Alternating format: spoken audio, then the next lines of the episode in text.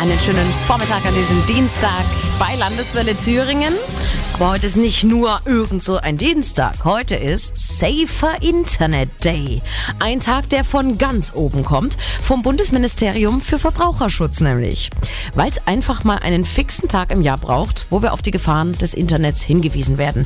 Man surft ja ständig im Netz irgendwie. Sei es jetzt nun am Rechner oder mit dem Smartphone. Und da gibt's ja schon viele Tücken, an die wir vielleicht gar nicht denken. Stichwort öffentliches WLAN zum Beispiel. Und es ist ja schön und gut, dass ich mich an ganz vielen Orten einfach so in irgendein WLAN einloggen kann und nicht mein eigenes Datenvolumen verbrauche dadurch.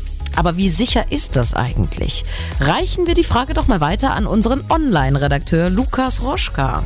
Loggt man sich mit seinem Laptop oder seinem Smartphone in ein öffentliches WLAN ohne Passwort ein, ist das nicht ganz ohne. Wenn wir jetzt mal davon ausgehen, dass der Betreiber des WLANs seriös ist, ist die größte Sicherheitsbedrohung, dass sich ein Hacker zwischen Gerät und WLAN-Router schaltet. Hacker können so an vertrauliche Daten wie Passwörter oder Zahlungsdaten gelangen. Bei Lichte betrachtet geht diese Gefahr jedoch durch die zunehmende Verschlüsselung der Websites zurück.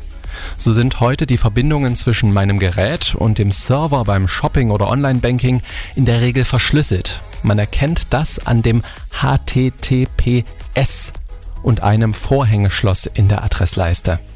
Der Hacker hat es dann viel, viel schwerer, Schindluder zu treiben. Sind aber weder WLAN noch Serververbindung verschlüsselt, ist das Ganze ziemlich gefährlich. Wer ganz sicher gehen will, muss ein VPN, ein virtuelles privates Netzwerk nutzen. Aber das sprengt hier jetzt den Rahmen des Beitrags. Am besten fragen Sie mal in Ihrer IT-Abteilung auf Arbeit nach, wie das funktioniert. Oder Sie gehen, wenn Sie unterwegs sind, einfach mal nicht ins Netz.